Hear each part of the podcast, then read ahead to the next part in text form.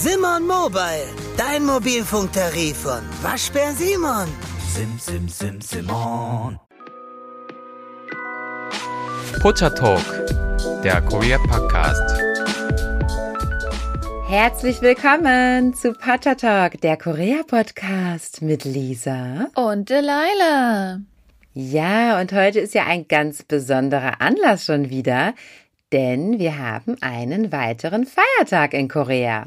Und zwar so ziemlich den bedeutendsten Feiertag in Korea. Man vertut sich jetzt vielleicht mit einem anderen Feiertag. Es war Chuseok, über den wir auch schon mal gesprochen haben. Und es liegt ein bisschen daran, dass die beiden Feiertage, wie ihr merken werdet, nicht, nicht ganz so sehr unterscheiden. Aber tatsächlich Solal ist das neue Jahr nach dem koreanischen Mondkalender und das ist ein ganz bedeutender Feiertag, über den wir heute reden werden. Genau, ja, das ist äquivalent mit dem Chinese New Year. Ne, das ist immer am selben Tag, aber wird auf jeden Fall ganz anders gefeiert in Korea. Und genau, das wollen wir euch heute mal vorstellen. Ja.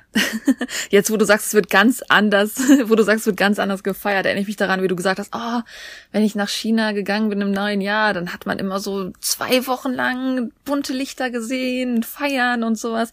Also ja, ja, es wird in Korea ein bisschen anders gefeiert. Und bei diesen Forschungen habe ich wirklich erst das erste Mal herausgefunden. Ich dachte immer, dass das Mondkalenderjahr in jedem Land, das das Mondkalenderjahr anerkannt, identisch ist. Tatsächlich basiert das koreanische Mondkalenderjahr auf dem chinesischen.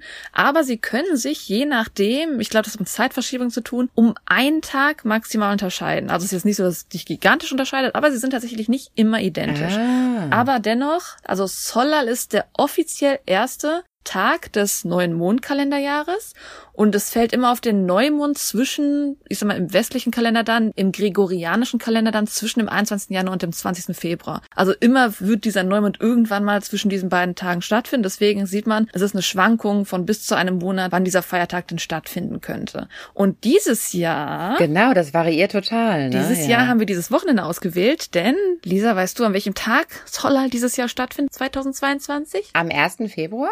Genau, der 1. Februar. Yay. Also Solar sind ja drei Tage eigentlich. Ne? Genau, das also ja einmal sozusagen New Year's Eve und dann einmal das Neujahr und dann noch einer. Also offiziell besteht diese ganze Feierzeit aus drei Tagen. Der Tag vor dem neuen Jahr, das neue Jahr selber und dann der Tag nach dem neuen Jahr. Einfach damit ja. man halt genug Zeit zum Feiern hat. Denn wir werden dann gleich ein bisschen durchgehen, was man an Tagen macht, damit ihr versteht, warum man vielleicht auch diese drei Tage halt ein bisschen braucht in dem Endeffekt. Aber genau, das heißt, weil halt jetzt der 1. Februar, das neue Jahr ist, haben die Leute auch am letzten Januarstag jetzt einen freien Tag und am 2. Februar auch einen freien Tag, wo sie dann dieses Jahr feiern können. Und weil Zoller mhm. auf den 1. Februar fällt, was ein Dienstag ist, hat man dieses Mal ein richtig richtig, richtig langes Wochenende. Und es ist das Wochenende, an dem diese Folge jetzt rauskommt. Stimmt, in Korea gibt's ja eh schon nicht viele Feiertage. Und wenn das dann auch noch aus Versehen auf ein Wochenende fällt, das ist natürlich besonders ärgerlich, ne? Aber dieses Jahr hat man ja dann Glück. Genau, also man hat jetzt wirklich fünf Tage, wo man relativ viel Zeit hat, wo man reisen könnte, wo man Spaß haben könnte. Und das sind wirklich, ja, in Korea schon bedeutend lange Feiertage dann, wenn man so eine Möglichkeit auch wirklich mhm. hat. Ja, wir sprechen jetzt bei dem neuen Jahr immer die ganze Zeit von Solal. Also Solal ist das koreanische Wort für das neue Jahr, das neue Jahr im Mondkalender. Und die besteht aus den zwei Silben Sol und Nall. Und man könnte sich jetzt so ein bisschen fragen, Moment, Solal, aber die zweite Silbe ist ein Null. Und zwar hat man öfter bei Wörtern, wenn man zum Beispiel, das kennst du bestimmt auch bei Shilimjok, ne? Wenn man in der U-Bahn ist, dann sieht man da Wörter, man sieht, wie die geschrieben sind und dann sieht man, wie die ausgesprochen sind. Dann fragt man sich so, hey, Moment mal. Im Koreanischen ist das so, wenn ein L und ein N aufeinander folgen, dann wird das N zu einem L. Und das ist bei dem Wort Solal gar nicht anders. Das, also Sol, die erste Silbe, was bedeutet das neue Jahr unbedingt. Und Null ist einfach das Wort für Tag, dass wenn L und N aufeinandertreffen, dass das N immer zu einem L wird. Deswegen Shilimyok oder Solal hat man halt dieses Doppel-L, weil das eine einfachere Aussprache ist. Das heißt, das neue Jahr bedeutet einfach Solal und jetzt habt ihr eine kleine koreanische Grammatikregel gelernt. verwirrend, verwirrend. Ja, ist aber wichtig. Sehr gut. Stimmt. Ja, jetzt gehen wir mal dazu, was genau unterscheidet Solal von Chuseok und was unterscheidet es vielleicht ähm, nicht von Chuseok. Also der traditionelle Ablauf, tatsächlich Solal wird schon als der wichtigste kulturelle Feiertag in der südkoreanischen Gesellschaft gesehen. Ein. Mhm. Und ja, also wenn sich jetzt den Ablauf anhört, das klingt jetzt erstmal sehr verdächtig nach Chuseok. Also traditionell ist es ein Tag, wo die Familie zusammenkommt. Das heißt, man verbringt den Tag wirklich mit den Familienangehörigen. Man hat dieses drei Tage Holiday-Ding, wo man halt im Endeffekt am ersten Tag meistens die Eltern oder halt andere Verwandte besucht und dann an einem großen eigenen Tag auch wieder Ahnenehrungsrituale, ähnliche Sachen betreibt. Und wie wir es schon erwähnt haben, es besteht ja aus drei Tagen, weil der Tag vorher, wo die Anreise stattfindet, wo vielleicht abends noch Sachen gemacht werden und der Tag danach, wo man abreist, halt auch noch offiziell diese geschenkten Feiertage sind. Und ähm, traditionell würde man schon sagen, dass der Großteil der Südkoreaner, also zum Beispiel, wir haben ja mal gehört, dass Korea gerade so um die 50 Millionen Einwohner hat und vor kurzem erst, also bei den letzten Statistiken der letzten Jahre, waren es 36 Millionen Südkoreaner, die halt wirklich gesagt haben, dass sie bei diesen Feiertagen ihre Familie besuchen. Also der Großteil der Koreaner reist wirklich, um diesen Tag mit der Familie zu verbringen. Wow, 36 Millionen ist ja wirklich viel. Das sind ja wirklich dann schon. Also, also das heißt, die Millionen, die jetzt nicht reisen, sind wahrscheinlich die, die bereist werden. Während, wie gesagt, die Eltern, die jetzt nicht ins Auto steigen, die, sondern wo dann die Familie zu denen reist. Also ich würde sagen, dass wirklich dieser Tag komplett genutzt wird, um bereist zu werden und nicht nur innerhalb des Landes, sondern weil, ich sag mal klar, fünf Tage klingen jetzt nicht gigantisch mit dem Wochenende dazu noch, aber weil es wirklich eine sehr lange Zeit ist, wo man Feiertage hat, das ist ja in Korea ne, nicht normal, dass man viele Feiertage hat, werden diese Tage auch dafür genutzt, um die Familie im Ausland vielleicht zu besuchen. Vielleicht wohnen die Eltern in Amerika und dann fliegt man nach Amerika für dieses neue Jahr. Mhm. Ja gut, genau, die Definition des Reisens muss man jetzt, vielleicht wohnen die ja auch alle in Seoul, dann würden die Leute vielleicht angeben, dass die nicht fair reisen. Aber sind trotzdem bei der Familie, kann auch sein, ne? Ja, das habe ich auch schon erlebt. Also wenn ich Leute frage, oh, fährst du, das war eher bei Chuseok, wenn ich gefragt oh, fährst du Chuseok nach, nach Hause, zur Familie, in die Countryside? Nee, ich bin in Seoul aufgewachsen, ich muss nicht reisen. Dann ist es halt eher natürlich innerhalb von Seoul, wenn man halt nur eine Stunde fahren muss, ist es halt nicht wirklich Reisen in dem Sinne. Sondern Reisen ist eher, wenn man wirklich nee, die Stadt genau. verlässt, genau. Aber wie man an den Zahlen sieht, also die meisten Leute verbringen diesen Feiertag wirklich damit, die Tradition aufrechtzuerhalten. Und weil es halt einfach eine wenige, also es gibt halt nicht viele Momente, wo man wirklich so viele freie Tage hat, dass man die Familie besuchen könnte, wird es halt schon dafür genutzt, wirklich mal zusammenzukommen und wieder, wie soll ich sagen, Catch up ne, miteinander zu machen, wirklich auf den neuesten Stand zu kommen. Wie geht's dir? Was macht das Leben? Und es hat an sich halt auch eine, es, hat, es zeugt Respekt, wenn man halt diese Feiertage ehrt, wo man halt die ältere Generation besucht, wo man denen die Zeit schenkt. Das ist einfach noch eine kulturell wichtige Sache, gerade die älteren Leute zu besuchen, dann auch vielleicht noch die Großeltern zu besuchen, dann vielleicht auch noch die Schwiegereltern zu besuchen. Also diese ganze Tradition ist halt immer noch eine sehr respektvolle Sache natürlich, die sich bis heute durchhält. Ja, eine vielleicht kleine Nebensache, die vielen Leuten auffällt, was auch immer mehr, mehr hört, mehr hört, mehr hört, gerade jetzt, also wir haben das Wochenende vor Solal. Und ich muss sagen, ich muss euch erzählen, Leute, also schon zwei Wochen vorher fing das an, dass die ganzen Pioneer-Jobs, also die Convenience Stores, sag ich mal 7-Eleven, CU, GS25, das fängt dann an, dass die dann vor dem Laden so Stände aufbauen und dann kriegt man da diese richtig schönen, schnieken Koffer davor gesetzt, wo dann einfach drauf steht Spam oder Tuna oder so. Orangen. Und dann hat man, du weißt schon, von ich rede, ne? Maxi Mix Coffee, nicht zu vergessen. Die habe ich tatsächlich noch nicht gesehen, aber es ist vielleicht dann eher so eine Supermarktsache. Also wenn ich durch die Straße laufe, sehe ich natürlich eher so die Pioneer Jumps. Und die haben halt ja. wieder, wie das traditionell ist, man muss natürlich Geschenke mitbringen. Und das kann ja nicht einfach nur das Spam aus dem Supermarktregal sein. Nein, nein, nein, der muss ganz schön schnieke verpackt werden. So eine richtig schön, schön Kofferschal, wie auch immer, wie man das beschreiben soll. In der mhm. Box, in der Geschenkbox im Endeffekt. Geschenkbox, Und ja. weil man die halt schon in der Geschenkbox kauft, sind das natürlich schon sofort dann, ja, etwas teurere Güter, möchte ich mal behaupten. Also es ist halt wirklich so, dass wenn man sich diese Sachen anguckt, diese Geschenkboxen anguckt, also Spam, haben wir es in Deutschland überhaupt Spam? Das gibt es, ja. Also es gibt auch dieses Originalprodukt, das Spam heißt, gibt es manchmal so in größeren Supermärkten, aber in kleineren Supermärkten gibt es das auch, so in Dosen, aber da nennen die das dann Frühstücksfleisch. Ich weiß nicht, wer dieses... Ah, Frühstücksfleisch. Ja gut, ich wollte es irgendwie erklären, ja. weil Spam ist ja echt ein Riesen, also durch die Amerikaner ist es hier rübergekommen, das ist ein Riesending in Korea. Und aus irgendeinem Grund ist das so ein Festgeschenksache. Und man muss sich das mal vorstellen, also man kriegt einfach so ein, man kriegt einfach so einen Koffer mit vielleicht so sechs Spam-Packungen und da zahlt man dann 30 Euro für, weil das halt ein Geschenkkoffer ist, den man mitbringt, dann den Großeltern schenkt. Also es ist halt eine sehr interessante ja, ja, Sache. Ja, also warum sich gerade diese Artikel so als Geschenk etabliert haben in Korea, das können wir euch ehrlich gesagt nicht beantworten. Also sowohl Thunfischdosen. Müssen wir mal Forschung anstellen. Ja, also sowohl Thunfischdosen als auch diese Spam-Dosen. Ja, wie gesagt, auch Instant-Kaffee, auch teilweise Instant-Gerichte habe ich auch schon als Geschenkpackungen gesehen. Also warum gerade so, ja, vielleicht aus unserer deutschen Sicht komische ganz normale Alltagsartikel ja eigentlich. Warum das als Geschenk sich so etabliert hat, das äh, ja wissen wir halt auch nicht so genau. Aber das ist halt wirklich so in Korea. Also wenn man da zu einem besonderen Tag eine Riesenpackung Thunfisch geschenkt bekommt, dann ist das sehr gut gemeint von dem Schenker sozusagen.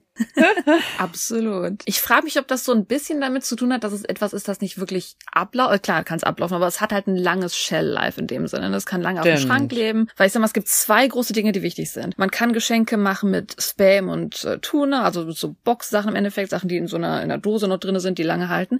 Man kann aber auch hergehen und so Designer-Früchte kaufen. Das sind dann Äpfel, die richtig groß und rot sind. Oder man kann halt äh, die koreanische Birne holen, die dann richtig schön wollig ist. Also ich sag mal, da ist dann eher, dass man halt zeigt, oh, ich kaufe dir Obst, das sehr, sehr teuer ist, weil das sehr mit sehr viel Liebe hergestellt wurde. Das sind natürlich Sachen, die dann sehr schnell vergehen können, aber die sind auch sehr teuer, weil man darin zeigt, oh, da hat jemand sehr viel Liebe darin verbracht, diese Frucht heranwachsen zu lassen und deswegen schenke ich dir die für viel Geld, weil das halt etwas Bedeutendes ist. Das zeigt, dass ich auch viel Liebe für dich habe. Das gibt es auch und da muss man dazu sagen, dass ja Obst generell relativ teuer ist in Korea und gerade wenn man dann ja tropische Früchte haben möchte oder eben Früchte, die ja vielleicht besonders gereift sind oder so, dann gibt es das in ganz teuren Geschenkverpackungen. Ja, auch das finde ich muss man ja wirklich mal herausstellen, ist ja für deutsche Verhältnisse undenkbar, dass jemand zu dir nach Hause kommt und sagt, guck mal, hier, eine Schale Trauben.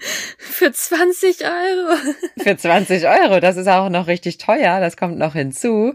Und das ist ja eigentlich auch schon total strange, ja, wenn man sich das, wie gesagt, mit dem deutschen Mindset mal vorstellt. Aber das sind ja Geschenke, die man in Korea macht. Und genau, die können richtig teuer sein und die sind auch richtig schick verpackt. Also in Deutschland bekommt man ja auch nirgendwo schick verpackte Trauben oder schick verpackte Orangen. Warum auch, ne? Aber das mhm. gibt es im koreanischen Supermarkt zu kaufen, ja. Ich muss auch gestehen, ich habe das gehört, dass in letzter Zeit auch viele Leute natürlich, ne, man erkennt es, dass es immer teurer wird. Wie gesagt, normales Obst ist ja auch schon teuer. Als Beispiel, wer sich eine Schale Erdbeeren holt, das kann mhm. 8 Euro kosten. Und wer sich dann eine Schale Erdbeeren für diese Festivals feiern kaufen will, das kann halt auch in die 40, 50 Euro reingehen. Das ist halt schon extrem. Und deswegen ist natürlich auch so, in Korea ist nicht anders. Also viele Leute haben auch angefangen zu sagen, okay, okay, mir sind die Früchte zu teuer geworden. Das heißt, für diese ganzen Ahnehrungen kaufe ich nur noch das Minimalste, was ich dafür brauche. Und ansonsten essen wir halt das traditionelle Ach. andere Essen, was gebraucht wird, weil das ist natürlich traditionell koreanisches Essen. Das kann man viel günstiger herstellen, als mit diesen Geschenken zu übertreiben, mit den Obstgeschenken zu übertreiben woanders. Ah ja, sehr interessant. Ich denke, das ist individuell, weil manche haben ja auch diese Meinung oder Einstellung, dass man muss ja das Allerteuerste für die Ahnen besorgen. Also absolut. Aber das sind halt die, die natürlich auch mehr dann zur Verfügung haben. Wahrscheinlich. Was natürlich so natürlich am liebsten. Ist, ist natürlich, äh, das haben wir auch in der Beauty-Folge angeschnitten, dass zum Beispiel, ne, wenn man halt reich erzogen wird, wenn man reich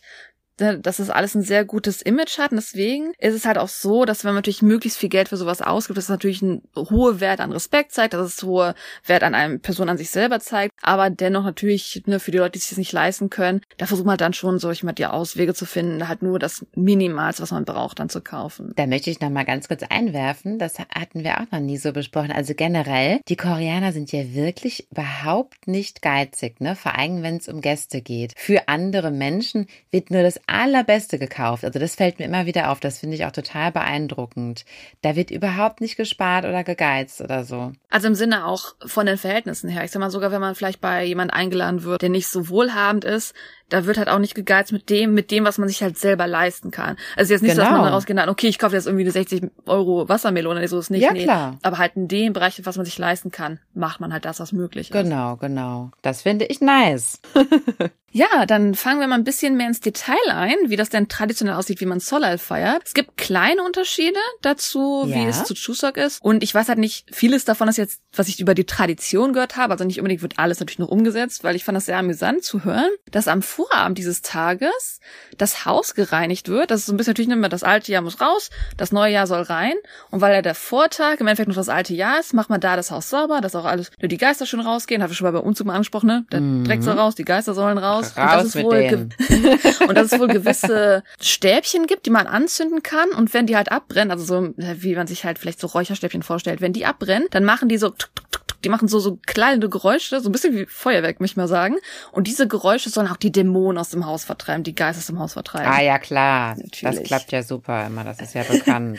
Krach machen. ja, und im Endeffekt ist es halt, weil es ja das Jahr, äh, weil es der Tag vor dem neuen Jahr ist, dass halt die Familienmitglieder da halt zusammengekommen sind, natürlich auch schon dann dieses Jahr ausklingen lassen wollen, in einem erleuchteten Haus bis Mitternacht, bis dann das neue Jahr anfängt. So heißt es traditionell. Mhm. Der Morgen des Zollers selber ist vielleicht nicht mehr so anders zu Chuseok. Also traditionell ne, wird man sich wahrscheinlich in Hanbok anziehen, man will festlich aussehen, weil die Zeremonie, die dann meistens folgt, ist die Ehrung der Ahnen. Und die ist relativ ähnlich zu dem, wie es in Chuseok abläuft. Man hat im Endeffekt wieder so einen eher, so einen präparierten Tisch, ne, so für die Ahnenehrung aufgebaut, wie man das vielleicht in Bildern kennt, wo die dann vor so einem gefalteten Wandabtrennung stehen, die aber eher so festlich aussehen soll. Da hat man da gewisse festliche Teller auf dem Tisch stehen, wo dann, wie gesagt, dieses Essen, denen, wie nennt sich das, geopfert wird, dargeboten wird. Und im Endeffekt im Gedenken der verstorbenen Angehörigen verbeugt man sich natürlich. Also die ganzen Familienmitglieder machen Runden durch, ne, wie dann alle halt die Ahnen ehren im Endeffekt. Und danach werden natürlich die dargebrachten Speisen und Getränke auch für einen selber dann serviert, nachdem man natürlich die Ahnen zuerst hat dran kosten lassen im Endeffekt. Mhm. Also ich sag mal, der Morgen dieses Solals, des koreanischen neuen Jahres, ist wirklich im Endeffekt dann das Wichtigste, weil halt die Ahnenehrung original ja das traditionell Wichtigste ist, was die Familie zusammenbringt. Und deswegen ist es auch der größte Teil des neuen Jahres, was im Endeffekt in dem Sinne nicht ganz so anders ist wie Chuseok selber auch, wo es ja eigentlich größtenteils nur um die Ahnenehrung geht. Mhm. Was halt auch wichtig ist natürlich, dass man dann, wenn man diese Ahnenehrung durchführt, dass man dafür betet, dass, weil ja dieses neue Jahr anfängt, dass man halt für das Wohlsein der Familie jetzt in diesem neuen Jahr dann auch im Endeffekt betet. Dass man so die, den Schutz, die Ehrung haben will für die lebenden Personen selber auch noch. So, der zweite wichtigste Teil von Zoller ist natürlich der für die Kinder. Ne? Das ist ja dieses, was, wo sich man immer drauf freut, weil das hat mir schon mal angesprochen mit Weihnachten. Ne? Man hat nicht wirklich so eine Zeit, wo man Geschenke kriegt unbedingt. Und was natürlich ganz wichtig deswegen ist, ist die Zeit von Sebe. Also im Endeffekt ist das diese Phase, wo dann die Jüngeren der Familie zu den Eltern gehen, zu den Großeltern gehen und sich im Endeffekt so ganz groß bedeutend ver verneigen. Big Bow, ne? Big, Big, Boom. Big Bow. Ähm, und da, da muss man sich ja wirklich auf den Boden quasi legen. Also da muss man ja so eine Pose machen wie beim Yoga, wenn man diese Embryo-Haltung, also wirklich so auf den Knien liegen und dann mit den Armen so auf dem Boden. Und sogar die, die Winkel, wie man die Hände hat, das Ei. ist sogar auch anscheinend bedeutend. Also da gibt es sogar ganz viele Benimmregeln, die man natürlich dann lernt, weil man muss sich ja ganz häufig auch verneigen dann vor den Eltern, vor den Großeltern. Und im Endeffekt ist das auch wieder da, um halt Respekt den Eltern, Großeltern zu bieten und aber auch zu sagen, ne, ich wünsche dir, dass du für dieses neue jetzt auch wieder Gesundheit hast, dass du ein möglichst langes Leben hast. Und weil natürlich dann die Eltern, Großeltern so dankbar sind, dass sie diese Wünsche bekommen haben, geben sie ihnen ihren Segen natürlich. Die sagen dann, ah, ich wünsche dir für dieses Jahr, dass du die Prüfung bestehst. Und dann geben sie natürlich das Wichtigste, ein kleines Geldgeschenk.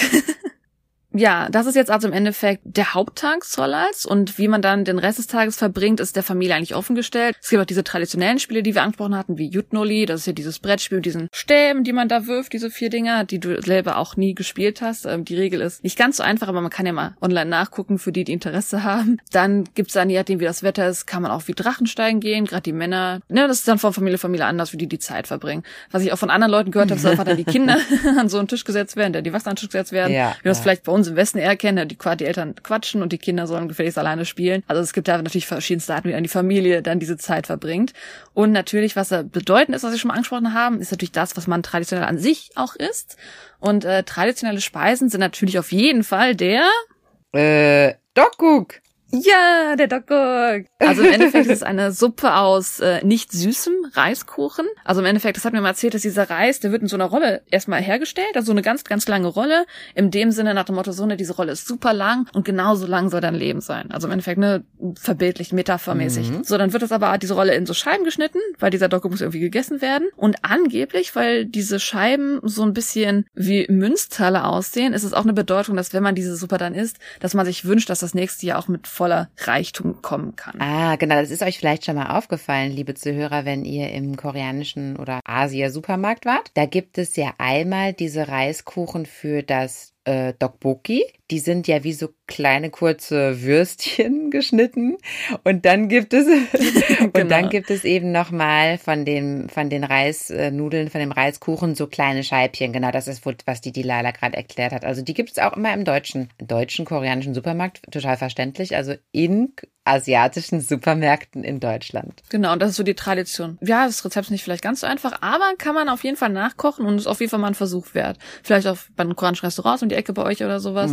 Also äh, Dokuk würde ich auf jeden Fall jemandem empfehlen, mal zu probieren. Und ähm, ja, man sagt immer, war man halt, wenn man das isst, weil das halt diese Metapher ist von dem, was man lange lebt, dass man ein Jahr dazu geschenkt bekommt. Oder man kann es auch anders ausdeuten, man ist dann ja älter geworden, da kriegen dann die meisten Frauen immer Angst und sagen, äh, ich esse das lieber nicht. aber so ganz so tragisch ist es nicht. Also im Endeffekt soll es einem eigentlich mehr Leben noch schenken. Genau, an sich einfach so dann sogar Dok kann gegessen werden. Oder Yakwa, also so eine Art Honigkuchengericht. Da gibt's schon einiges, was traditionell halt dann gerne gemacht wird, was vielleicht nicht in diesem teuren Bereich ist, wie mit den, Gesch- äh, mit den Essensgeschenken, mit den Frucht zum Beispiel oder sowas. Mhm. Was ich sehr interessant fand, also da habe ich nicht so viel zu gehört, aber es soll traditionell immer noch bedeutend sein. Mhm. Wir wissen ja alle, dass das Lunar New Year, also dass das an sich das Mondjahr besteht ja aus zwölf Tieren. Ich sag mal, Wir haben das ja bei uns, dass wir diese zwölf Sternzeichen haben und im Chinesischen ist es ja so, dass man diese zwölf Tiere hat, die aber eher so einen Jahresrhyklus darstellen. Und man hat diesen Glauben, dass es fing damit ja an, dass Buddha wohl all diese Tiere zu sich eingeladen hat. Und je nachdem, wie die halt kommen, in welcher Reihenfolge die kamen, so wurde halt entschieden, dass zum Beispiel dieses Tier dann zuerst kommt oder sowas. Das Jahr symbolisiert, ja. Mhm. Genau, das Jahr symbolisiert. Und die Koreaner glauben halt, dass jedes Tier natürlich gewisse Ressourcen mit sich bringt, gewisse Qualitäten mit sich bringt. Und so wird gesagt, dass je nachdem, welches Jahr es gerade ist, welches Tierjahr es gerade ist, dass man unterschiedliche Rituale vollziehen soll. Weil zum Beispiel, wenn es jetzt zum Beispiel das Jahr der Ratte ist und man wohnt in der Countryside, man hat vielleicht ein Feld, dann wird gesagt, dass man wilde wachsende Gräser verbrennen soll, um die Ratten zu verjagen und damit man eine möglichst gute Ernte dieses Jahr hat. Also das Jahr der Ratte äh, beginnen, dass man leer macht, um Ratten zu verjagen im Endeffekt. Mhm. Und zum Beispiel das Jahr des ähm, Pferdes ist wohl ein Jahr, das gesehen wird als ein Jahr, das meistens viel Reichtum mit sich bringt, gute Möglichkeiten im Geld äh, umzugehen. Und dass es dann meistens ein sehr prosperous Jahr wird. Also ich glaube, das Schwein ist auch ähnlich sogar, aber das Pferd ist meistens noch ein bisschen, dass es halt schneller kommt, mehr prosperous Sachen bringt. Und das halt wirklich jedes Jahr traditionell ein bisschen anders dann eingeläutet wird. Aber genau die Tradition für jedes eins habe ich jetzt nicht wirklich gefunden. Ich denke, dass es auch sehr familienabhängig ist, ob man das wirklich dann hart durchzieht oder nicht. Traditionell gibt es aber diesen Glauben natürlich auch im Koreanischen, dass halt diese zwölf Tiere verschiedene Jahre mit sich mitbringen. So ist es halt schon auf jeden Fall zu sehen. Mhm. Interessant. Ja, also genau vielleicht auf die zwölf Tiere können wir ja schon mal direkt jetzt eingehen, bevor wir die am Ende vielleicht mal kurz anschmeißen. Und zwar ist die Reihenfolge Ratte, Büffel. Büffel finde ich interessant, dass im Deutschen Büffel heißt. Im Englischen ist es einfach Ochs, also Ochse. Und im Koreanischen ist es So, also Kuh. Dann Tiger, Hase, Drache, Schlange, Pferd, Schaf, Affe, Hahn, Hund und Schwein. Und in der Reihenfolge wiederholt sich das immer alle zwölf Jahre. Also die Reihenfolge ändert sich nicht, weil das ist halt, ne, wie die in der Reihenfolge bei Buddha angekommen sind, so ist die Reihenfolge, wie sie Tage gefeiert werden. Und ähm, als kleine vielleicht Fun Fact, im Jahr 2020, ab dem 25. Januar, war es das Jahr der Ratte. Und man hat halt auch schon vor dem Jahr, genau, man hat vor dem Jahr schon gesagt, eine Ratte ist dafür bekannt, dass sie, na klar gibt es auch positive Eigenschaften, aber eine Ratte ist an sich dafür bekannt, dass sie vielleicht Krankheit mit sich mitbringen kann, dass sie Pandemien mit sich mitbringen kann. Und es wurde halt immer schon gewitzt. Und als dann wirklich Corona kam und man gesagt hat, das ist das Jahr der Ratte, war das schon, ja, so ein kleines Meme, möchte ich mal behaupten. Dass man wirklich gesagt hat, das ging ja gar nicht anders, das musste das Jahr der Ratte sein, wo diese Krankheit kommt. Also selten hat ein Horoskop so gut gepasst. Das Jahr 2021, ab dem 12. Februar, war das Jahr des Büffels. Und man hat halt gerade bei der Kuh halt gehofft, weil das sind ja vielleicht vergleichbar mit dem, wie wir im Westen Stiere, Büffel, Ochsen, ich wie die Übersetzung halt gerade läuft, ne? wie man das halt so sieht, hat man gesagt, das sind halt meistens so starke, stämmige Tiere, erdgeborene Tiere, dass man hofft, dass dieses Jahr das Jahr der Besserung bringt, dass es ein Jahr der Hoffnung ist. Und wie man das sich jetzt ausgelegt hat, kann man ja für jeden selbst entscheiden, ob das geklappt oder nicht. 2022, ab dem 1. Februar, ist das Jahr des Tigers. Und schon mal im Voraus, 2023, ab dem 22. Januar, wird das Jahr des Hasen sein. Und da sind wir mal gespannt, was das zu bedeuten haben wird. Ich glaube, da werden wir am Ende nochmal drauf zukommen. Mhm. Für die, die es interessiert, wir haben schon öfter so Anfragen bekommen mit, oh, ich hätte gerne eine Folge mit mehr so Basic Korean Skills oder eine Folge mit Dingen, die man vielleicht nicht ständig sagen sollte, wenn man die auch in Dramen hört. das gibt's ja auch. Also es gab schon mal so Anfragen, wie sehr wir vielleicht Koreanisch einbringen können. Das ist aber die Frage, wie wir es umsetzen können. Aber wir können, ja, den Zuhörer mal beibringen, wie man frohes neues Jahr sagt. Sehebok mani baduseo. Und zwar übersetze ich das so ein bisschen. Sehe ist das neue Jahr. Jetzt wieder auf ein bisschen verwirrend mit Sol ist ja auch das neue Jahr. Also im Koreanischen ist es genauso, dass es natürlich ganz viele verschiedene Wörter gibt, je nachdem, wie man das Wort benutzt. Und an denen sind es jetzt Sehe, das neue Jahr. Bok ist einfach Glück. Mani bedeutet viel. Und Baduseo ist, wenn man höflich mit jemandem redet und sagt, bitte erhalte das, bitte bekomme das. Das heißt, im Endeffekt wünscht man einen für das neue Jahr ganz viel Glück. Das wäre dann halt Sehebok Mani Baduseo. Also bitte bekomme ganz viel Glück im neuen Jahr. Das wünschen wir euch, liebe Zuhörer, auch. Seye Bokmani Paduseo. Dann der letzte Teil, den ich persönlich sehr interessant fand, ist einfach die sehr junge Vergangenheit von Solal. Und ich werde euch jetzt ein bisschen mit einer kleinen Geschichte mit Korea wiederkommen, aber es ist wirklich schon interessant, weil es ist der wichtigste Feiertag in Korea, aber Solal hat eine echt schwierige Vergangenheit gehabt. Allgemein kann man erstmal vielleicht reinwerfen, dass laut dem den ersten Niederschriften, die es über die koreanische Kultur gibt, die es über das koreanische Neujahr gibt, ist wohl in den Büchern Aha. Book of Sui und Book of Tang. Bestimmt falsch ausgesprochen, ich kenne die Bücher leider nicht. Aber da wird zum ersten Mal wirklich von dem neuen Jahr in Korea erzählt. Und da wird dann gesagt, dass man sehen kann, dass es im Shilla Kingdom im siebten Jahrhundert seitdem stattgefunden hat. Das sind Geschichtsaufzeichnungen oder? Genau, das sind Geschichtsaufzeichnungen aus China. Ah ja, okay. Mhm. Daraus kann man halt entnehmen, dass das Shilla Kingdom, da werden wir mal drüber reden, das ist das richtig alte Königreich in Korea noch, dass die seit dem siebten Jahrhundert auf jeden Fall dieses Solal durchgeführt haben. Mhm. Und was ich jetzt sehr interessant fand, das ist eine Quelle aus Korea, die heißt Munhwa Ilbo, also im Endeffekt eine Kulturzeitung ist das. Und daraus habe ich herausgefunden, dass Solal abgeschaffen wurde. Ach, abgeschafft, wurde, okay. Und erst ja. vor sehr, sehr, sehr kurzem erst überhaupt wieder reetabliert wurde. Wir haben dich jetzt vielleicht gefragt, ja, aber wir haben ja auch bei den Partnertagen darüber gesprochen, dass das neue Jahr auch gefeiert wird. Also dass Silvester auch gefeiert wird. Also im Endeffekt, ja, das Solal ist dieser Familienfeiertag, aber es gibt ja auch das neue Jahr in Korea. Und wie funktioniert das eigentlich zusammen, dass Korea eigentlich beide Tage feiert, aber beide halt sehr unterschiedlich feiert? Und wer sich vielleicht in Asien so ein bisschen auskennt, dieses Lunar New Year an sich wird zwar in vielen asiatischen Ländern gefeiert, aber das Neujahr wird in einigen Ländern nicht gefeiert darunter ist Japan dabei. Und wer ein bisschen von der koreanischen Geschichte kennt, weiß vielleicht, Japan hat sehr, sehr lange Korea besetzt und während dieser Zeit hat Japan Koreas verboten, Solal zu feiern, weil Japan selber dem gregorianischen Kalender folgt, also dem Kalender, den wir im Westen auch benutzen. Und Japan feiert von Anfang an das neue Jahr am 1. Januar und hat ja die Tradition, dass man zum Beispiel sich die ersten Sonnenstrahlen ansieht. Was ja auch in Korea ein bisschen gefeiert wird, aber dann eher so als Überbleibsel von dieser Zeit tatsächlich eher noch. Also die japanischen ähm, Besetzer, möchte ich mal sagen, haben wirklich gesagt, okay, der wichtigste Tag, das neue Jahr ist der gregorianische Neujahr und der andere Tag, also das ist ihr, der feiert, dieses Solal, das ist jetzt der alte Feiertag. Also der wird jetzt nicht offiziell gefeiert. Das wollen wir nicht. Das ist halt interessant. Man merkt halt wirklich in Korea in der heutigen Zeit die komplette Geschichte dieses Landes, wie sie sich in den Traditionen niederschlägt. Bis heute hat Korea immer noch viele chinesische Einflüsse und viele japanische Einflüsse, weil das waren beides die großen Mächte, die ja gewaltvoll oft Einfluss genommen haben in Korea. Ne? Und einfach, man kriegt halt viel von der Junggeschichte in Korea auf jeden Fall auch mit und wie sich das so in den Leuten dann wiedergespiegelt hat. Also zur Zeit, wo wirklich dann Japan äh, Korea besetzt hat, war es halt so, ne, die haben den schon gesagt, so, äh, dieses, was ihr da feiert, dieses Solar, das wollen wir nicht, das ist das alte neue Jahr, also das wollen wir nicht, dass ihr das feiert. Und es war halt damals schon noch so, dass viele Koreaner zu der Zeit immer noch diesen Tag feiern wollten. Das ist meistens damals gewesen. Also Hanboks heute sind sehr, sehr bunt. Damals hat man viele weiße Klamotten getragen, also weiße Hanbok. Und wenn die Japaner Leute in weißen Hanboks gesehen haben an diesem Tag, haben sie Wasserpistolen genommen, die mit schwarzer Farbe oder haben schwarze Tinte genommen und haben diese Leute abgespritzt, damit diese weißen Klamotten einfach gestained werden, dass sie sich verfärben Ach. und dass sie diesen Tag nicht so ganz feiern konnten. Weil ja im Endeffekt ne, dieser neue Lunartag äh, nicht geltend war. Es war aber dennoch so, obwohl dieser Tag, er war nicht in dem Sinne verboten, aber er war halt, ne, das originale gregorianische neue Tag soll der Feiertag sein. Und die Koreaner haben dort schon dran gehalten, dass sie gesagt haben, okay, also wenn wir aber trotzdem an unserem Lunar New Year festhalten, wenn wir unserem, an unserem Solar festhalten, dann zeigt das Patriotismus. Also ein bisschen haben sie natürlich trotzdem versucht, diesen Tag nicht aufzugeben. Deswegen gab es ja diese Geschichten von Koreanern, die dann abgespritzt wurden oder sowas. Ja. Korea hat dann 1945 die Befreiung von Japan erlebt und hat allerdings trotzdem immer noch den 1. bis 3. Januar,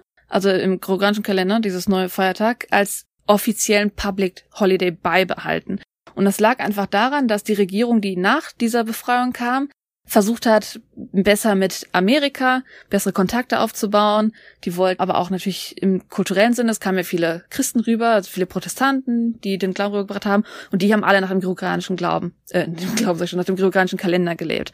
Und wenn man halt mit dem Westen mithält, hat dann der Präsident Korea gesagt, ja, nee, wir sollten das schon beibehalten, dass wir auch diesen gregorianischen Kalender haben, weil wir da mit dem Westen mhm. dabei sind. Und der hat dann halt dazu geführt, dass immer weiter noch das Neujahr, was wir haben, am 1. Januar, dass das wirklich der wichtige Feiertag ist. Und das soll er erstmal gar nicht überhaupt eine Diskussion war. Mhm. Aber das ist ja schon interessant, dass sich auch irgendwann weltweit der gregorianische Kalender durchgesetzt hat. Ne? Denn ich meine, im Grunde genommen ist er jetzt in jedem Land anerkannt. Mm, absolut. Die direkte Regierung danach, also Pak Chung-hees Regierung, hat weiterhin auch diesen Lift beibehalten wollen. Die wollten weiterhin mit Amerika in Verbindung bleiben, die wollten weiterhin den gregorischen Kalender beibehalten. Das heißt, auch die Regierung hat erstmal gesagt, nein, wir behalten den westlichen neuen Jahrestag erstmal bei. Das ist im westlichen jetzt blöd, wie gesagt, gregorianisch ist überhaupt auf der Welt vertreten, aber es ist vielleicht einfach zu erklären, als jedes Mal gregorianisch zu sagen. Gregorianisch, so. ja. Ja. Dann kam es wirklich erst äh, 1980 dazu, dass man so überlegt hat, ja, wir wollen ja schon unsere Tradition nicht vergessen.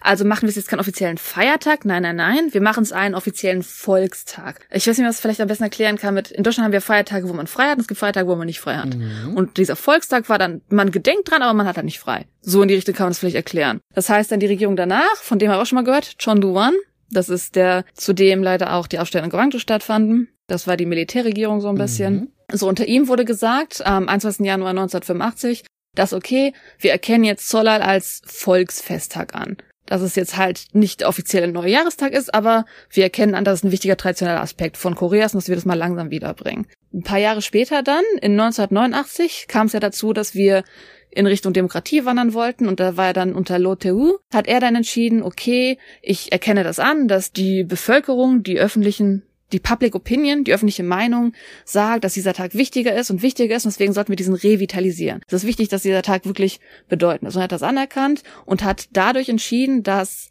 wie soll ich das erklären?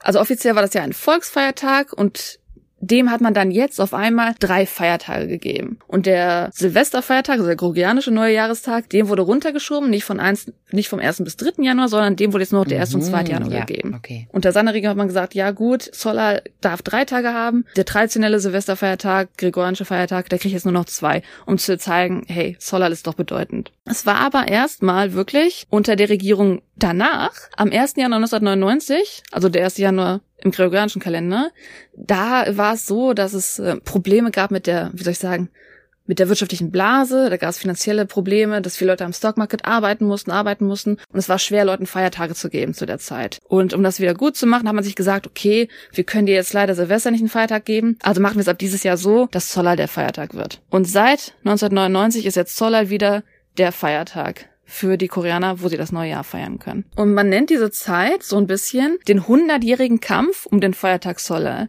Weil im Endeffekt wurde es verboten Anfang 1900. Also ich sage, ich weiß jetzt nicht genau, zu welchem Zeitpunkt es verboten wurde, weil die erste Korea-Japan-Abmachung gab es schon 1876. Die zweite Abmachung war 1905 und die offizielle Besetzung fing an 1910. Abmachung ist auch ein schöner Begriff. Ja. Ganz schlimm, genau. Also die offizielle Besetzung war 1910 erst, aber es kann halt sein, dass es schon in diesen Abmachungen vorher irgendwie verboten wurde. Und es wurde halt, wie gesagt, unterdrückt durch die Modernisierung mit Amerika erstmal. Dann wurde es nur als Volkstag anerkannt 1985 und die hat einfach als bedeutend anerkannt 1989. Und wirklich der offizielle bedeutendste Feiertag war es erst wieder seit 1999. Also im Endeffekt hat dieser Feiertag 100 Jahre gekämpft um überhaupt wieder ein Feiertag zu werden. Und deswegen ist interessant, dass dieser Tag wirklich der wichtigste ist für die Koreaner aktuell. Ja, das finde ich toll, dass daran so festgehalten wurde, weil ja, ein Land, das seine eigenen Traditionen verliert, verliert ja auch irgendwie ein Stück weit Identität. Also die Traditionen sind ja auch ein großer Teil der Identität eines einer Kultur, ne? Mhm. Und ich würde euch darauf zurückführen, es finge damit an in Japan schon, dass die Koreaner daran festgehalten haben, mhm. trotzdem Solar beizubehalten, weil es für die eine Art von Patriotismus war. Rebellion, ja auch. Und ich würde glauben, dass es wirklich diese 100 Jahre durchgehend für viele Koreaner einfach immer noch ein Zeichen von Patriotismus ist und deswegen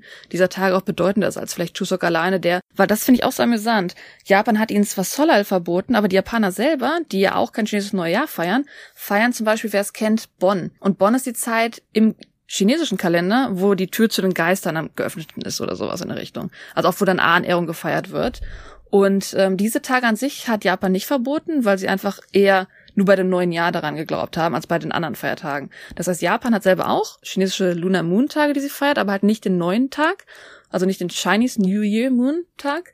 Und deswegen haben sie Korea auch wirklich eigentlich nur das neue Jahr verboten, also Solal verboten. Und ich glaube, deswegen ist Solal bedeutender als ich meine, natürlich Chuseok ist auch wichtig, aber im Sinne von patriotistisch ist es, glaube ich, bedeutender, dass Zoll halt gefeiert wird. Interessant, ja, ja. Das ist ja dann wirklich ein Symbol, genau, auch für die, für die Rebellion gegen diese Besetzungsmächte damals, ne? Mm, genau, also man kann sagen, wirklich ähm, heute, also es gibt bei der deutschen Quelle wird gesagt, dass seit dem gregorianischen Kalender im Jahr 1896 dieses Zollal verboten wurde. Also im Endeffekt ja, wäre es ja dann wirklich um die 100 Jahre, wenn das diese Zahl wäre. Und seitdem ist es aber halt auch Tradition, dass man natürlich zum Jahreswechsel auch dem 1. Januar feiert, aber halt nur mit einem Sonnenaufgang. Das ist jetzt kein Familienfeiertag, sondern man sieht sich den Sonnenaufgang an, wie in Japan halt auch. Aber dennoch, ne, Zollal hat die größere Bedeutung heutzutage, was natürlich das Neujahrsfest ist und es ist nur ja. weiterhin ein großer Familientag, ein großer Feiertag in Südkorea an sich. Man muss vielleicht auch sagen, natürlich heutzutage, klar, es wird bedeutend gesehen, das ist sehr wichtig und dennoch, es ist ja, weil es Ahnenehrung ist, würde man vielleicht sagen, oh, je nachdem, je nach Religionszugehörigkeit Zugehörigkeit feiert man das vielleicht nicht mehr. Man kommt trotzdem noch zusammen, aber lässt halt die Ahnenkultursachen aus. Also es ist halt dennoch ein Tag, wo auch Christen in Korea zusammenkommen und einfach ne, den Familienfeiertag feiern, ohne zu sagen, ja, wir machen jetzt irgendwie die Ahnennährung. Das wird dann halt eher ausgelassen, anstatt dass man den Tag gar nicht feiert. Also das alleine als Tatsache finde ich ja auch schon sehr bemerkenswert, ne? dass der Inhalt des Festes sowohl bei Chuseok als auch bei Sölal ich sag mal, 95 Prozent gleich ist. Ne? Also kleine Unterschiede hatten wir ja schon herausgestellt. Äh, man isst äh, anderes Essen, also es gibt eine besondere Suppe, Dokguk, und man, äh, die kleinen Kinder bekommen auch Geld naja, klein, also auch die Teenies, also die Kinder bekommen auch Geld, was bei Chuseok auch nicht so der Fall ist. Aber ansonsten ist ja alles gleich. Also das ist ja auch schon total interessant. Wo gibt es sowas? In welchem Land, wo zwei Feiertage genau gleich gefeiert werden? Ja, das finde ich wirklich sehr amüsant, dass die Feiertage sehr identisch sind, ja. aber dass halt die Bedeutung dennoch um, halt anders gesehen wird, je nachdem, mm. wie man das halt historisch mm, sieht. Ja, also klar, die Bedeutung ist wirklich in der, in der Geschichte von einem Feiertag tatsächlich, würde ich behaupten. Mm. Ja, ja, also das ist schon interessant.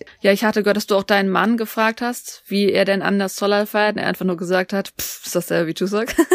so in die Richtung. Genau, also ich stand mit meinem Notizblock und meinem Bleistift vor ihm und war jetzt ganz gespannt, was er jetzt erzählen kann, was ich dann für unsere heutige Folge auch verwenden wollte. Und ja, das Gespräch war dann innerhalb von einer Minute abgeschlossen, weil er genau das gesagt hat. Ja, wir machen genau dasselbe Ahnenritual mit dieser gedeckten Tafel und diesen Verbeugungen, wo man den Ahnen das Essen anbietet.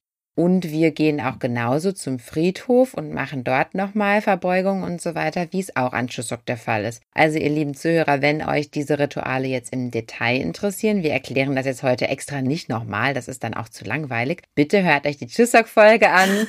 da haben wir alles ganz genau erklärt und da könnt ihr euch dann ja nochmal darüber informieren. Wie gesagt, bewusst wollen wir es jetzt nicht nochmal so im Detail erklären. Aber genau, also die Feiertage sind dieselben und die Feiertage sind auch mit denselben, ja, kontroversen Schattenseiten verbunden, wie wir es auch damals schon besprochen hatten, dass eigentlich für die Frauen oft nicht so ein schöner Feiertag ist, weil sie sehr viel Arbeit haben, dass es generell ein Feiertag ist, wo vielleicht manche Menschen dem nicht so entgegensehnen, weil es auch der Moment ist, in dem sie mit ihren Verwandten zusammenkommen und die Verwandten auch die Chance ganz gerne nutzen, um die Lebensstile der einzelnen Familienangehörigen zu kritisieren, wenn die nicht so der Norm entsprechen. Und generell ist es ja in Korea, in der koreanischen Kultur so, dass man ja durchaus auch ja solche intimen Themen auch anspricht, bespricht ja, und die Leute auch kritisiert, das ist ja, da ist ja die Hürde eine andere als bei uns in Deutschland. Das ist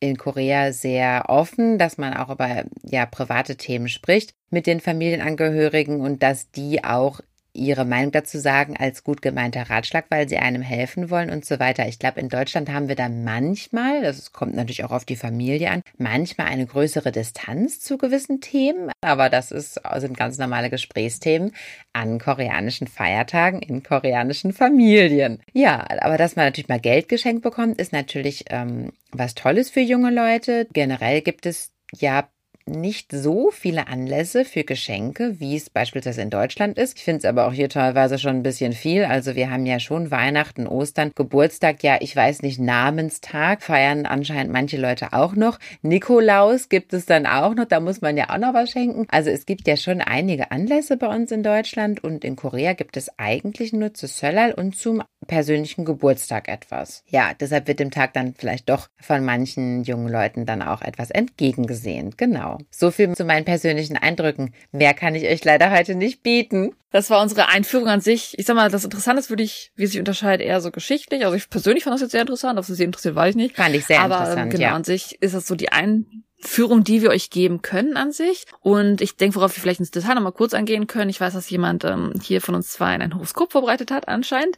Und ich weiß, dass ähm, du auch Tiger an sich sehr magst. Deswegen bin ich gespannt, was uns das Jahr des Tigers denn bringen würde. Da bin ich sehr gespannt, was du uns heute erzählen wirst. Ja, also ich muss dazu sagen, ich glaube jetzt auch nicht hundertprozentig an Horoskope, um Gottes Willen. Also da stürzt man sich ja nur ins Unglück, wenn dann da irgendwas drin steht. Ja, gerade bei den, ich muss gestehen, also ich habe noch nie mir einen Lunar New Year Horoskop angehört. Ob das jetzt äh, besonders anders ist, weiß ich nicht. Aber hattest du nicht erzählt, dass es so einen ganz coolen Ort gibt, wo man, je nachdem, was für ein Tier man im Jahr, war das in Hongkong, wo du zu so einem Tempel gegangen bist, dann nur so, so ein Tier gekriegt hast für das Jahr oder sowas? Das habe ich einige Jahre gemacht. Als ich die Möglichkeit hatte, dieses Jahr habe ich die Möglichkeit leider Corona-bedingt nicht, aber das habe ich einige Jahre gemacht. Da sind wir nach Hongkong gereist und da gibt es einen Tempel, der heißt Won Tai Sin Tempel, der Tempel der tausend Wünsche oder irgendwie sowas heißt das. Also ganz dramatic schon. Oh. Und dort macht man, genau, und dort macht man ähm, diverseste Rituale und alles zielt darauf hinaus, eben die Zukunft zu erfahren. Und wenn man es dann eben zum neuen Jahr macht, dann bekommt man die Weisungen für das, ja, neue Mondkalenderjahr und das habe ich auch ein paar Mal gemacht, genau. Aber da bekommt man kein Tier zugewiesen, nicht so direkt, sondern je nachdem eine Zahl, eine Farbe und eine Geschichte, nochmal so eine Metapher und alles Mögliche wird einem da erzählt. Auch je nachdem, was man da für ein Budget bereit ist äh, mitzubringen. ja, gut. Aber jetzt, True, das kostet immer das Geld. klaro, es kostet immer Geld. Jetzt kriegt ihr umsonst das Horoskop. Ja, genau. Ihr müsst heute nichts bezahlen. Wow. Ihr bekommt es ganz umsonst. Das Horoskop zum neuen Jahr 2022. Und wie wir schon festgestellt haben, es ist das Jahr des Tigers. Auf Englisch sagt man auch Black Tiger. Es wird auch eine Farbe zugewiesen. Wow. Es ist aber auch das Jahr des Wassertigers. Also es wird auch ein Element zugewiesen. Und was bedeutet das für das neue Jahr? Also der Tiger steht für Mut, Abenteuer, Optimismus, Durchsetzungskraft, Risikobereitschaft, Energie, Tatendrang, Impulsivität auch. Und der Tiger ist natürlich sehr kämpferisch, also eigentlich alles ja so sehr positive äh, Sachen, die vielleicht dafür stehen könnten, dass das neue Jahr sehr kraftvoll wird, dass da endlich mal wieder was geht, sozusagen. Denn ich glaube, in den Leben der meisten Zuhörer ging in den letzten Jahren nicht so viel. Sehr, auf jeden Fall ging es mir so. Es gingen eher nur negative Sachen. Aber okay. Und also das neue Jahr, wie gesagt, wird sehr kraftvoll und da wird sich auf jeden Fall einiges tun. Und außerdem ist der Tiger auch für eine ausgeprägte leidenschaftliche Seite bekannt. Also vielleicht wer Single unter euch ist. Also da stehen die Sterne auch ganz gut, dass sich leidenschaftliche Beziehungen ergeben können. Ist das denn etwas, was man sich wünscht? Eine Leidenschaft ist, so, das sehe ich eben als etwas, was nicht so feste ist, aber vielleicht ist das ja auch bei jemandem. Ja, ist das für dich nicht so, mm, und das kann ja auch fest sein. Ab- Und fest und leidenschaftlich, Mm, das ist true. doch perfekt. Das will man doch, oder? ja, das wäre perfekt natürlich. So, und dann kommt das Element des Wassers hinzu. Und Wasser steht für Reinigung und Neuanfang. Also das ist eigentlich eine super Kombination. Also dieser total energiegeladene Tiger und dann zusammen mit dem Wasser, was für Reinigung und Neuanfang steht. Also das hört sich doch so an, als wäre Corona jetzt endlich mal zu Ende. Wenn ihr mich fragt. Oder als würde da vielleicht mal eine Lösung gefunden werden. Klopfen wir auf den Holztisch. Ja, Dreimal klopfen, Leute. also wir reinigen uns jetzt von diesem, von diesem Corona und starten energiegeladen in eine neue Zukunft. Da würde ich mich auf jeden Fall sehr darüber freuen. Es wird auch gesagt, dass das Jahr neue Chancen bringt, dass die Menschen äh, Mut fassen, auch wie gesagt, was Neues zu starten, fokussiert zu sein und auch wieder ein Ziel vor Augen zu haben. Ja, also wie so ein Tiger, der halt sein Ziel vor Augen hat und da eigentlich nicht aufgibt, bevor er das nicht erreicht hat. Es bietet auch die Chance für den Abschluss wichtiger Projekte. Wie gesagt, wir haben alle sehr, sehr viel Energie und möchten die auch gerne in unser Leben umsetzen in diesem Jahr. Aber es gibt natürlich auch Schattenseiten, das ist ja klar. Und es steckt auch eine kleine Gefahr. Nein! Nein! Why? Warum? Ja, nein, es steckt natürlich auch eine Gefahr dahinter. Und zwar sollten wir nicht zu risikobereit sein und sollten jetzt nicht alles so auf eine Karte setzen, wie das vielleicht der Tiger machen würde, sondern wir sollten uns auch einen Plan B zurechtlegen und sollten da jetzt vielleicht nicht so alles oder nichts machen, alles auf eine Karte setzen. Das sollten wir vielleicht lieber lassen. Das kann dann auch schief gehen. Ich glaube, das ist an sich ein Welttipp. Ja, ich glaube, Horoskope bestehen aus ganz normalen Tipps, aber egal. Also, außerdem, jetzt kommt auch wieder so ein ganz Smarty Pants Tipp. Also, wir sollten auch unsere Gesundheit nicht ähm, aus den Augen verlieren und sollten, oh, ja, genau. Das ist aber schon ein bisschen ominös für die Zeit, in der wir uns gerade befinden. Wahrscheinlich, ja. Also wir sollten uns da jetzt nicht zu verausgaben, sondern wir sollten uns auch diese Energie, die wir jetzt haben, auch in unser inneres Wohlbefinden investieren und sollten uns vor allem um unsere seelische Gesundheit kümmern, denn die hat auch in den letzten Jahren sehr gelitten und ich glaube, da spreche ich auch für alle. Ansonsten in den Bereichen Liebe, Partnerschaft und Familie ist natürlich auch Vorsicht geboten, ist ja klar, weil nur weil man jetzt so energiegeladen ist und Ziele vor Augen hat, sollte man auf jeden Fall seine Lieben nicht vernachlässigen. So, und dann, was sind denn die Glücksboten des Jahres? Das sind die Farben Blau, Grau, Weiß und Orange. Mhm. Glückszahlen, ja, leider ist nicht rosa dabei, die Leila. Es ist für dich und für mich eine herbe Enttäuschung. Auch kein Lila. Aber es ist leider so. Und die Glückszahlen des Jahres sind die 1, die 3 und die 4. Oh, das sind auch interessante Zahlen. Also vielleicht, wenn ihr irgendwie, keine Ahnung, welchen dieser fünf Umschläge möchtet ihr wählen, dann äh, ja, eins, drei oder vier. Und die Glücksblumen sind die gelbe Lilie und die Kornblume. Okay, irgendwie so random, aber gut. Und die Glücksmonate sind März, Juli und Oktober. Und was soll der Tiger denn meiden? Also was soll man dieses Jahr meiden? Hm. Es ist die Farbe braun. Okay, das mag ich eh nicht so gerne. Die Unglückszahlen sind die 6, die 7 und die 8. Und die... Ich mag die 7 und die 8. Echt? Magst du gerne, ja? Ja, es musste leider meiden dieses Jahr. Das tut mir sehr leid. Und ansonsten, ähm, ja, war es das jetzt erstmal mit dem Tigerjahr und ich wünsche euch allen, allen alles Gute für dieses Jahr und also die Sterne stehen auf jeden Fall gut. Ich hoffe, wir können alle was Schönes draus machen. Drücken wir uns einfach mal die Daumen, dass alles gut geht, ob mit oder ohne Horoskop. Ja, ich glaube, wir sind am Ende. Ja, das Jahr des Tigers steht uns bevor. Und mhm. ja, mit dem schwarzen Tiger stimmt. Also, was du vielleicht, was man auch sagen kann mit den Tieren, das sind zwar zwölf Tiere, aber jedes dieser Tiere hat auch ein Element und eine Farbe. Mhm.